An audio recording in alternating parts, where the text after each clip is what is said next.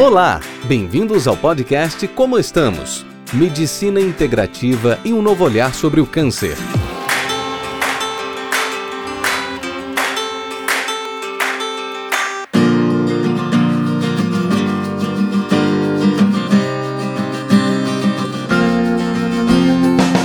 Olá, pessoal, bem-vindos a mais um episódio do podcast é, no nosso canal de podcast. Eu estou muito feliz de estar com vocês aqui de novo os nossos convidados cada vez mais especiais. Eu estou muito, muito contente. O nosso último episódio foi um sucesso, o pessoal gostou muito.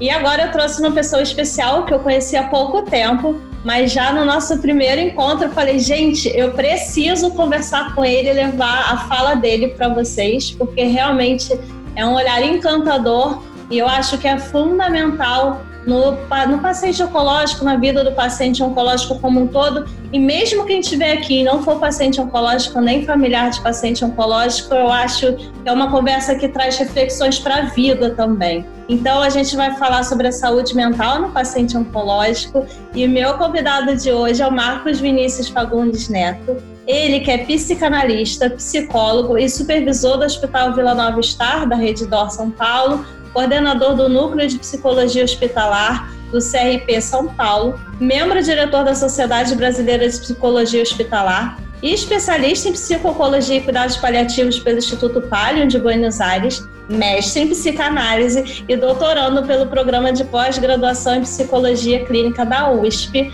Marcos, bem-vindo. Obrigada por ter aceito esse convite. Sabrina, eu que te agradeço imensamente e queria te parabenizar, né, por esse espaço que você está podendo oferecer para as pessoas, que é um espaço importantíssimo.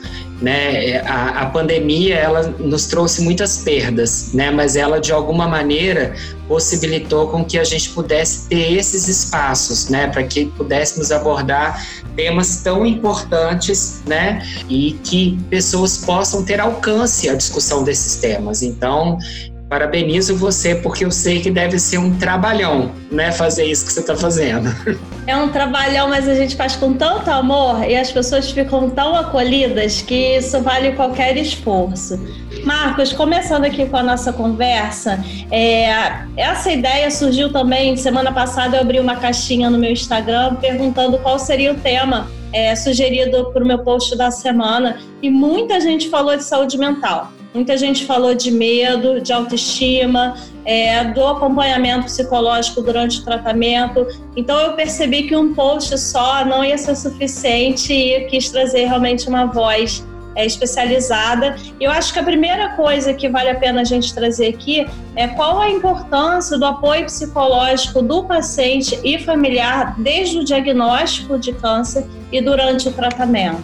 De fato, né, abordar a saúde mental é, de maneira geral, é muito importante. Né? Eu acho que nesse momento de pandemia, a saúde mental tem, tem de alguma maneira ocupado um lugar de muita preponderância.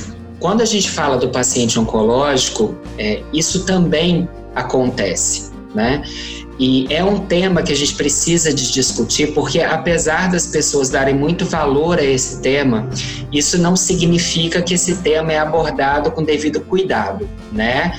É, hoje em dia, a gente tem visto, inclusive na, nas redes sociais, né, as pessoas falarem muito de leveza, falarem muito de gratidão, né, que eu acho que são é, noções extremamente importantes, mas que muitas vezes elas são é, interpretadas como se fosse possível a gente tirar todo o sofrimento da vida, né? Como se fosse possível a gente é, tirar os afetos da vida, né? E dessa forma, né? Lembrando que afeto é tudo que, aquilo que afeta, né? Afeto é amor, afeto é alegria, mas afeto também é raiva, afeto também é, é dor, né? Afeto também é sentimento de impotência, tudo aquilo que afeta é afeto né? Não existe uma vida sem afetos, bons ou ruins, né? Então, eu estou dizendo disso porque quando a gente fala do paciente oncológico, é muito importante a gente ter em vista de que é, o diagnóstico de uma doença oncológica, o tratamento de uma doença oncológica, é, contém né, um sofrimento que é inevitável. Né? Não é qualquer coisa você receber o diagnóstico de uma doença oncológica, né? Uma vez eu escutando uma pessoa, ela me dizia que a vida dela se resumia a ACDC, ou seja, antes do câncer e depois do câncer. De fato, muitas vezes o diagnóstico de uma doença oncológica, ela representa um corte na vida de alguém, né? Estabelecendo um antes e um depois. Isso significa que o paciente e a família é, são convocados a praticamente é, construírem uma nova vida a partir daquele diagnóstico. Né? E construir uma nova vida significa poder é, atribuir novos sentidos para aquela vida que se inicia após o diagnóstico, né? Porque todos os sentidos que até então ancoravam essas pessoas na vida, né, muitas vezes são quebrados, muitas vezes são colocados em suspenso, né? Então essas pessoas são convocadas a atribuir novos sentidos para a vida, né? E nesse sentido, né, a, a, a, figura do profissional de saúde mental, seja ele o psicólogo, o psicanalista ou psiquiatra, é de grande valia, né? Porque são pessoas que podem auxiliar é, o paciente, os seus familiares, a reconhecer o sofrimento que é inevitável nesse momento e a partir disso construir novos sentidos para aquela vida que se inicia, né? Eu, eu, eu tô pensando aqui, lembrando, né, que os pacientes, quando eles chegam na consulta, hoje eu tive uma paciente assim, é, que tinha recebido o diagnóstico de câncer e é, ela falou assim para mim: ai, doutora,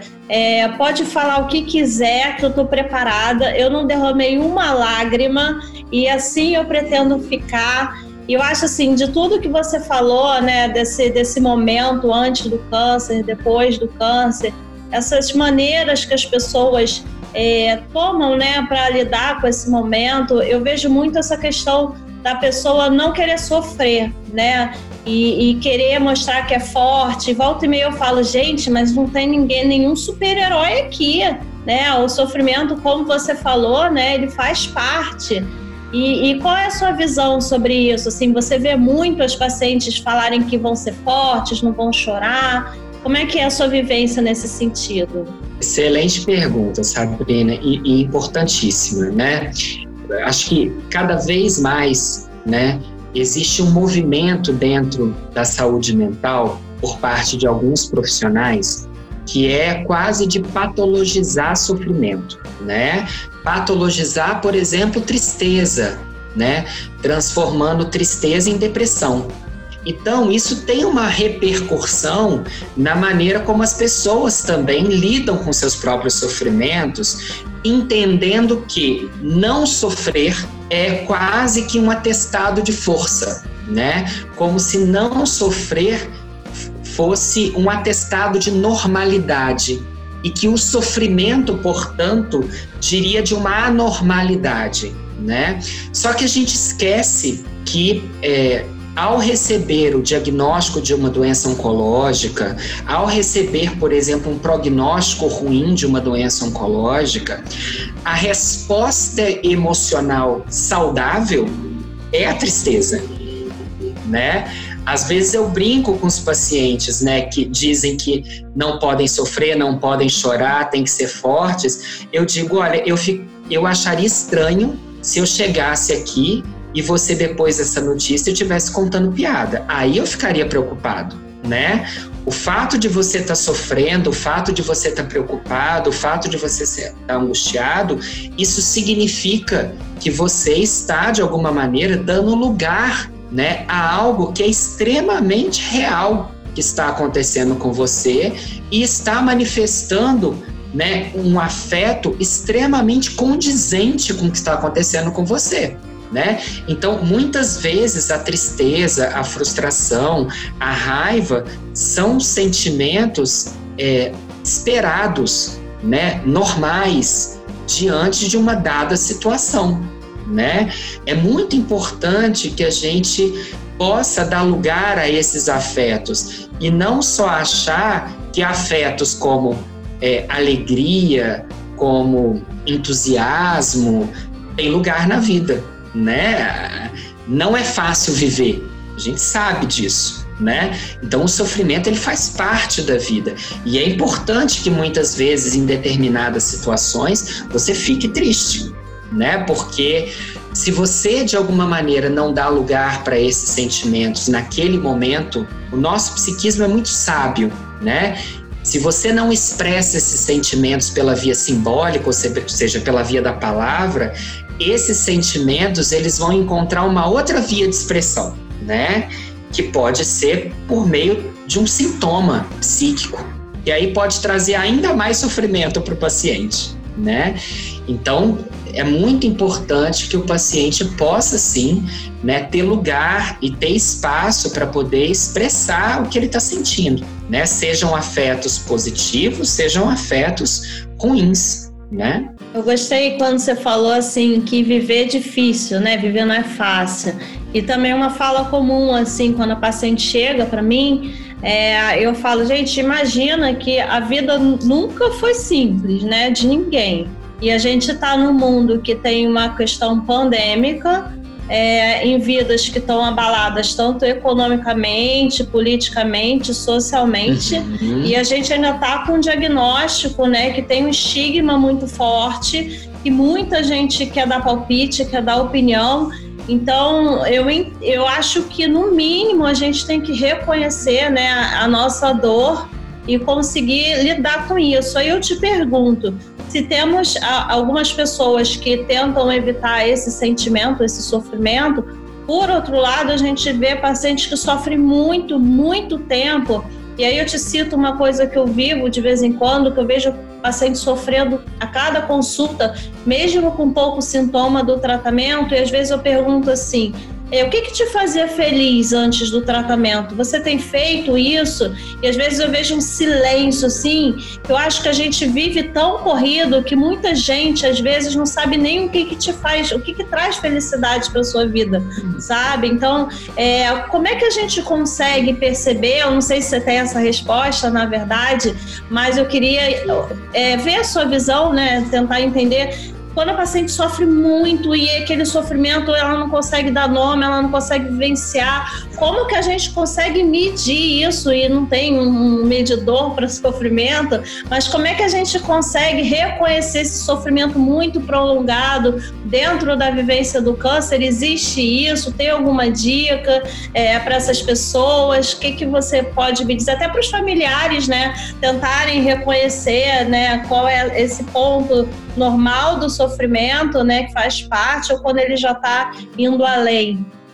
É, de fato, né, assim, é, é, essa, essa pergunta, ela não tem uma resposta direta, uma vez que isso vai ter que ser visto no caso a caso, né, como cada paciente se relaciona com a sua doença, com o seu tratamento, porque isso diz do significado que ele atribui à sua doença e ao seu tratamento. Agora, quando você fala de uma medida né? E aí o que eu posso pensar é, né, em que momento, por exemplo, eu posso sugerir para o paciente de que ele procure um profissional da saúde mental para auxiliá-lo, né?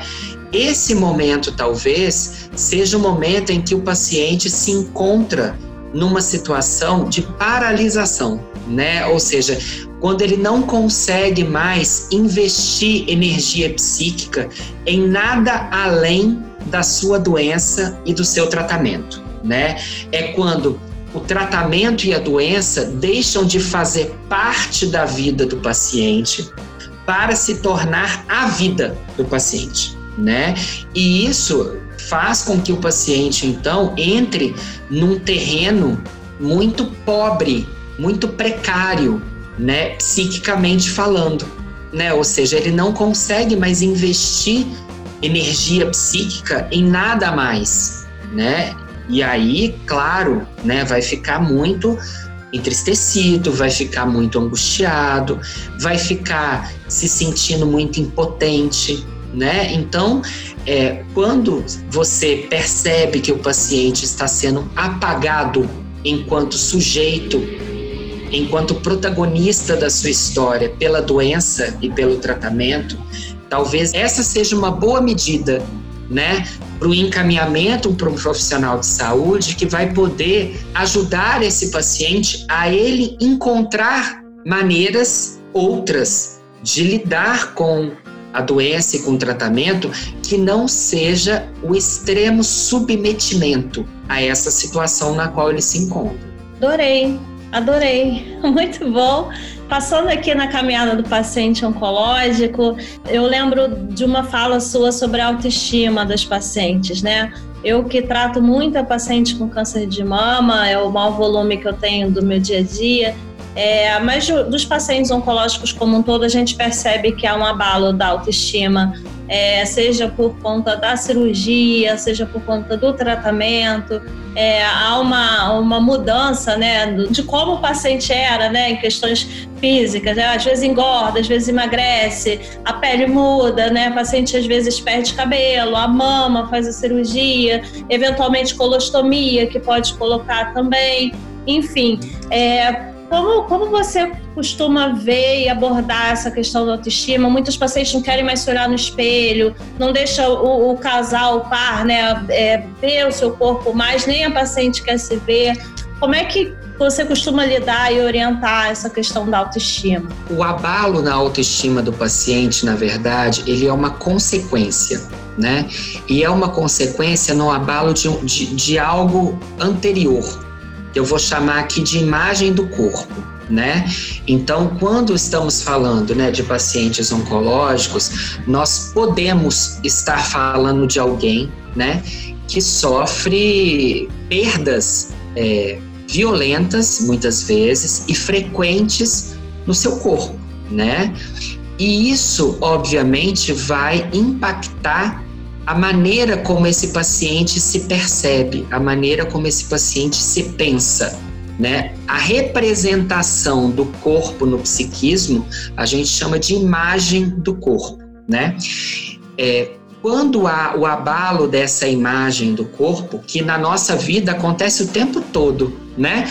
Por exemplo, através do envelhecimento, né? É, recorrentemente nós temos que nos apropriar de uma nova imagem, mas essa apropriação dessa nova imagem na nossa vida, ela vai acontecendo de maneira paulatina, né? Você vai percebendo o seu processo de, de, de envelhecimento, por exemplo, né? aos poucos. Né?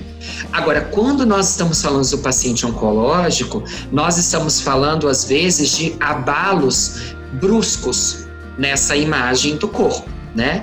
Quando, por exemplo, o paciente vai fazer um procedimento cirúrgico e por conta de alguma intercorrência nesse procedimento, ele sai de lá sem, sem ser avisado, porque não dava para ser avisado, porque foi uma intercorrência, sai de lá com uma bolsa de colostomia, né? Ou seja, a gente está falando de um abalo abrupto e muito violento na imagem do corpo. E isso vai acarretar o quê? Uma perda, né? Uma perda daquele corpo que encontrava uma outra representação no psiquismo. Esse corpo se perde e um novo, uma nova imagem se impõe. Então a gente está falando de uma perda. E todas as vezes que a gente fala de perda, a gente está falando de luto. Né? Toda perda envolve um trabalho psíquico que a gente chama de luto. Né? É, e o luto né, dependendo da maneira como ele é vivido, ele pode sim gerar um abalo muito grande na autoestima. O Freud tem um texto muito interessante que se chama Luto e Melancolia. Né? E nesse texto ele vai fazer uma diferenciação entre o luto normal, que ele vai chamar, e o luto patológico, né? que estaria do lado da melancolia. A melancolia é entendida aí como um tipo clínico isso é uma outra discussão, a gente pode inclusive falar disso em outro momento. Mas o que o Freud vai dizer né, é que no luto patológico existe um abalo da autoestima. Né? Ou seja, é quando o paciente de alguma forma tem uma sensação, né, de que ele se perdeu com a perda que ele teve, né? Uma sensação de não saber quem se é. E aí a gente está falando de um extremo sofrimento. Né? Por isso, né, que quando os profissionais de saúde de maneira geral, né, porque eu sempre brinco que tratamento psíquico é feito por profissional da saúde mental. Agora, suporte emocional pode ser dado por qualquer profissional de saúde.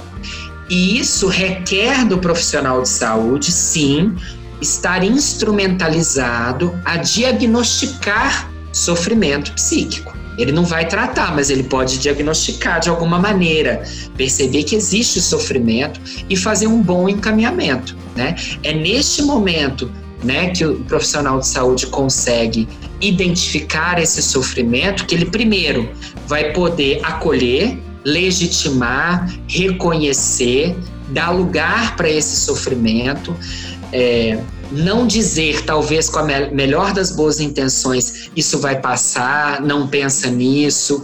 Isso, assim, as pessoas fazem isso com a melhor das boas intenções, mas isso silencia o sofrimento, isso não dá lugar.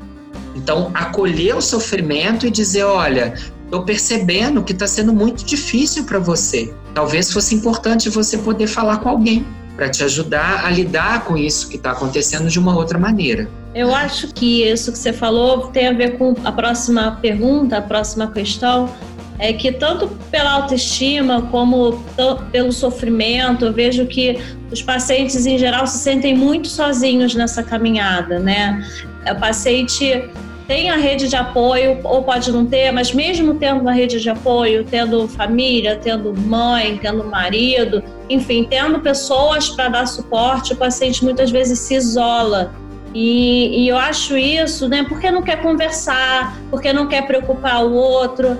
E a gente, por exemplo, tem dados né, de, de pesquisas que mostram às vezes que o familiar sofre tanto ou mais que o próprio paciente porque o familiar fica angustiado, né? Ele não tá falando nada, ele não quer conversar, o que, eu posso fazer para melhorar? Então, é uma preocupação extra, além da doença, né? Da própria tratamento. Uhum. Enfim, você vê muito isso dos pacientes se isolarem? Tem alguma dica para quem se sente sozinho? Eu tenho hoje uma pessoa muito querida fazendo próximo a mim, fazendo tratamento, e, e, ela entende. Meu pai teve câncer de mama, não sei se você sabe dessa história, eu escrevi um livro sobre isso. E, e quando eu escrevo, eu falo muito isso, que as pessoas parece sempre ser uma abordagem meio rasa, assim, elas querem saber o que, como é que eu tô, como é que meu pai tá, mas quando eu começo a me aprofundar do assunto, eu acho que as pessoas não sabem muito o que fazer com essas informações, né? E, eu, e ela fala isso, Sabrina, naquela época eu não entendia. Hoje eu tô entendendo tudo o que você falou, só quem entende é quem passa. E aí eu percebo que essa pessoa se sente sozinha nessa caminhada, né? Então você percebe muito isso na sua rotina e tem alguma coisa que a gente pode falar para quem está ouvindo a gente para buscar uma companhia ou um alento nessa hora? Olha, é, eu acho que tem um grau de solidão que nós nunca vamos conseguir suprir, né? E por quê? Porque, como você muito bem colocou, só quem sabe o que está acontecendo ali naquela situação é o paciente, né? Porque, afinal de contas, é no corpo dele que está acontecendo, né? Então, tem um grau de solidão que a gente não vai conseguir suprir. Isso não significa, né, que não seja possível é, estar ao lado, né? A gente nunca vai conseguir imaginar o que está acontecendo. Tanto é que às vezes eu brinco com as pessoas que trabalham comigo, né, para cortar do dicionário essa expressão de que eu imagino o que você está passando. Não, não, nós não imaginamos. O que não significa que nós não podemos estar ao lado e querendo saber como aquela pessoa se sente, querendo escutá-la, né? E querendo escutá-la de verdade, né? Podendo inclusive suportar quando ela fala de coisas difíceis, né? Quando ela fala, por exemplo, do medo da própria morte. Então, para que a gente possa minimizar essa sensação de solidão e não acabar com ela, porque isso não é possível, mas minimizar, é importante que a gente possa estar ao lado, né? E estar ao lado é poder dar espaço para que tudo aquilo que a pessoa está sentindo ela possa dizer né?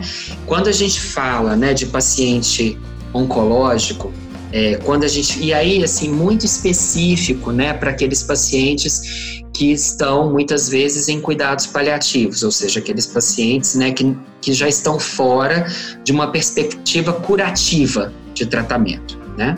É muito comum que nessas situações aconteça um fenômeno clínico que a gente chama de cerco do silêncio.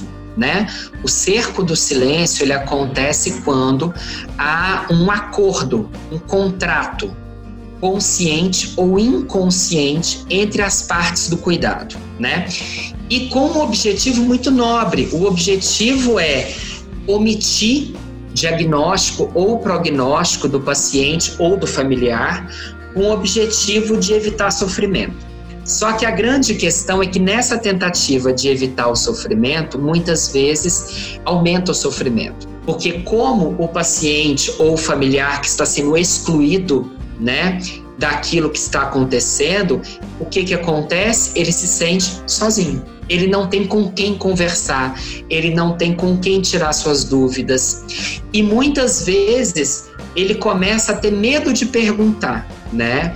Então, o, o, nessas situações, né, o, o melhor a ser feito é poder oferecer espaço para que o paciente ou familiar fale e, e, e, expresse tudo aquilo que ele está sentindo, né? É a maneira que a gente tem como de minimizar esse sofrimento. Muito bom.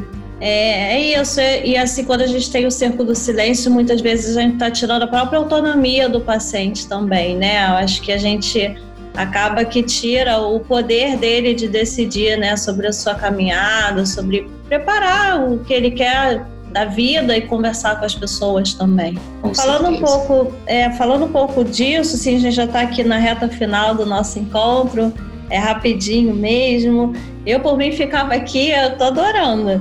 É, eu também. É muito importante essas falas, essa conversa eu vejo paciente, tanto paciente que já acabou o tratamento, isso é muito comum. A gente acabou o tratamento, começa a gente a, a deixar mais espaço entre as consultas, né? A família volta para sua vida rotineira, as consultas são mais passadas, mas o paciente ainda não voltou ainda, né? Para a aparência que ele tinha, ele não conseguiu voltar socialmente à rotina que ele tinha. E aí eu vejo o medo, né? Visitar cada exame que a gente pede, o paciente fica apavorado, é, não quer abrir o exame, fica sem dormir e, e, e, vive com, aquele, com aquela questão do medo. E eu sempre falo, o medo ele vai existir, né? Não tem como a gente passar por uma coisa tão séria que tem tanto estigma e a gente falar que a gente vai esquecer que teve, né? Mas eu acho que tem um limite entre viver com muito medo e pensando nisso e a gente fingir que nada aconteceu. E da mesma forma, o paciente que está em tratamento paliativo é parar de, de seguir minimamente a sua rotina e viver com medo da morte também. Então, eu queria que você falasse um pouco dessa questão do medo, né? Como é que a gente faz essas quatro letrinhas aí que às vezes ficam grudadas no nosso coração e na nossa cabeça dia e noite? O medo ele é ele é um, um, afeto importantíssimo, né? Porque o medo ele nos faz nos protegermos, né? Então muitas vezes é o medo de que uma situação piore que você vai buscar tratamento. É o medo que te faz buscar tratamento muitas vezes. Por outro lado, o medo ele pode paralisar, né? E aí sim talvez a gente esteja falando de uma situação em que esse paciente precisa de ajuda né? Agora, a gente não pode perder de vista, né, que é, muitas vezes o paciente oncológico ele desenvolve com seu corpo, né, uma relação quase de persecutoriedade, porque é um corpo que de alguma maneira o traiu, né? É um corpo que de, de alguma forma não conseguiu se defender sozinho do seu próprio desenvolvimento celular.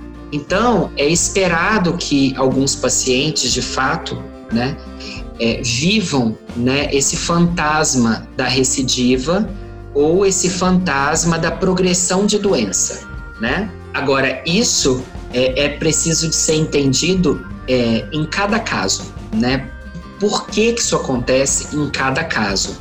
E aí, é claro, né, só um tratamento é, psicológico, um tratamento psicanalítico que vai possibilitar com que esse paciente possa se relacionar com seu corpo, né? Que de alguma maneira mostrou para ele algo que sempre foi verdade, que é a impossibilidade de nós controlarmos completamente o nosso corpo. A impossibilidade de controle do próprio corpo não está apenas para o paciente oncológico, está para todos nós. Nós vivemos uma ilusão de que a gente controla o nosso corpo, né? A gente pode, claro, se cuidar, fazer exercício físico, ir ao médico, fazer exames recorrentes, mas a única certeza que nós temos é que nosso corpo vai fracassar. E em algum momento ele vai fracassar de uma forma que nós não vamos poder evitar esse fracasso e isso pode nos levar à morte. Agora veja, isso está para todos, né? A questão é que o paciente oncológico vive isso na carne de uma maneira muito abrupta, muitas vezes, de uma maneira muito violenta, né? E claro, isso vai trazer um sofrimento muito grande. Você falando isso, eu me lembro, e assim, a minha última pergunta, assim, eu acho que é uma mensagem que a gente pode deixar. É, você deixou muito, muito bem claro, né, que tu, todo o caminho é muito individualizado, né? Eu acho que cada paciente traz suas histórias, tem a sua cultura, traz suas dores, né? Cada um sabe onde é aquela popular, né? Onde seu calo aperta, né? Onde está a sua dor.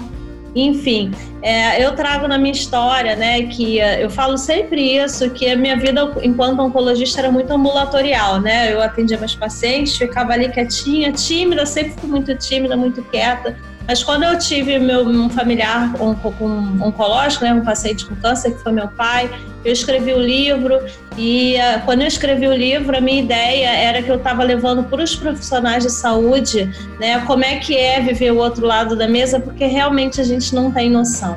Mas quando eu escrevi o livro teve um alcance grande entre os familiares e pacientes, porque quando eu falo as minhas dores e consigo dar nome, as pessoas muitas vezes se identificam e falam: Nossa, não estou sozinha é, tá, tá, faz parte, que eu acho que é, isso mudou muito, né? E aí eu comecei a ser chamada para dar palestra, eu que era tímida, comecei a pegar microfone, comecei a fazer mídia, comecei a organizar evento para paciente oncológico, enfim, é um caminho que mudou, sabe? Isso tudo eu estou falando porque várias vezes eu vi os pacientes ressignificando sua vida depois do diagnóstico de várias formas. Eu tenho pacientes, por exemplo, que enquanto eram pacientes de controles, tinham uma vida muito, muito fechada, muito, muito na deles, e depois que tiveram doença em progressão metastática, começaram a aproveitar a vida, começaram a ver a vida de outra forma. Então, assim, trazer o olhar que a gente às vezes pode virar muitas chaves e que isso não é obrigatório,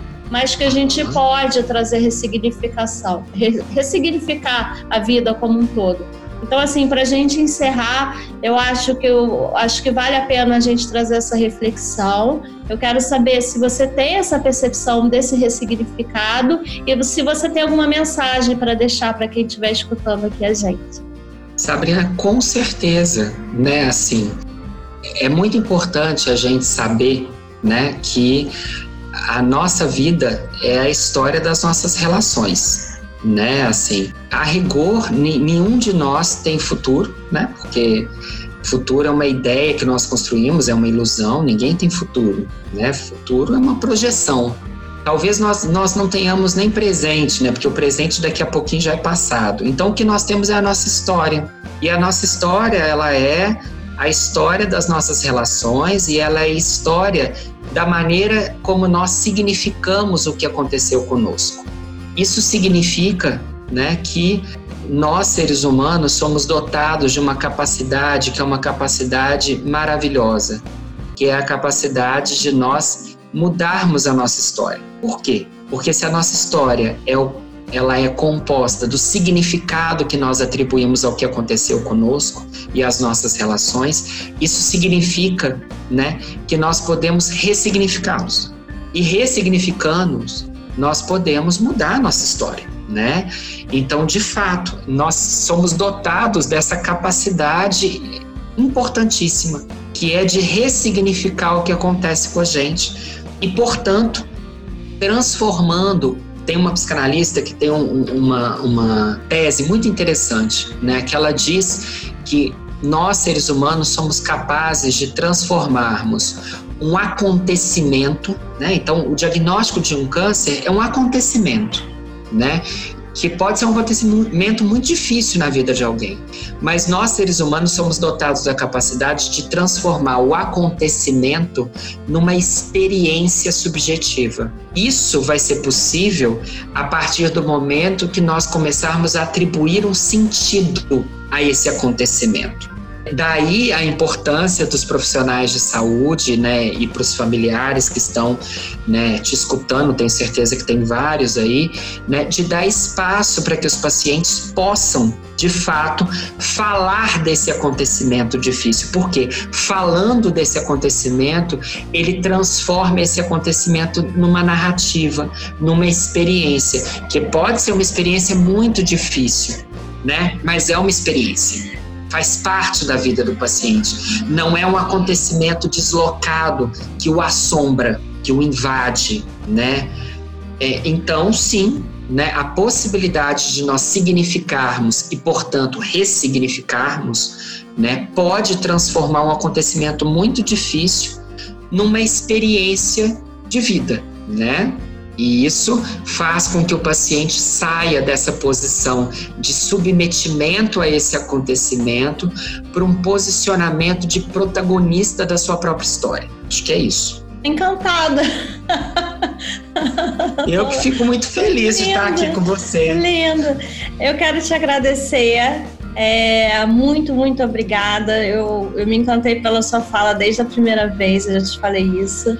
Vou deixar aqui para o pessoal, quem tiver alguma dúvida, algum comentário, alguma sugestão, podem me acionar no Instagram, estou sempre a postos, todo mundo sabe disso. Marcos, qual é o seu Instagram? Quer deixar algum recado para o pessoal? Primeiro eu queria agradecer né, a oportunidade de estar aqui com você.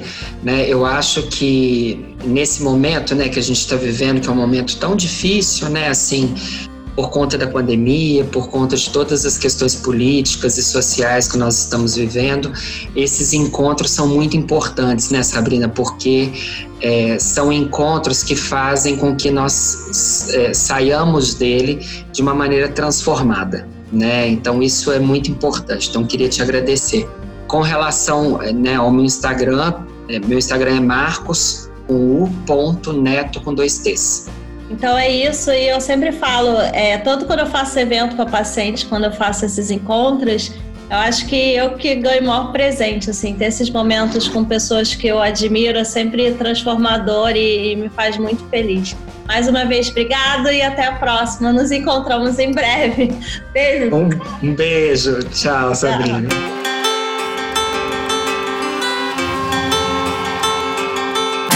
Você acabou de ouvir o Como Estamos, um podcast que fala sobre medicina integrativa e um novo olhar sobre o câncer. Semana que vem voltamos com mais novidades para você.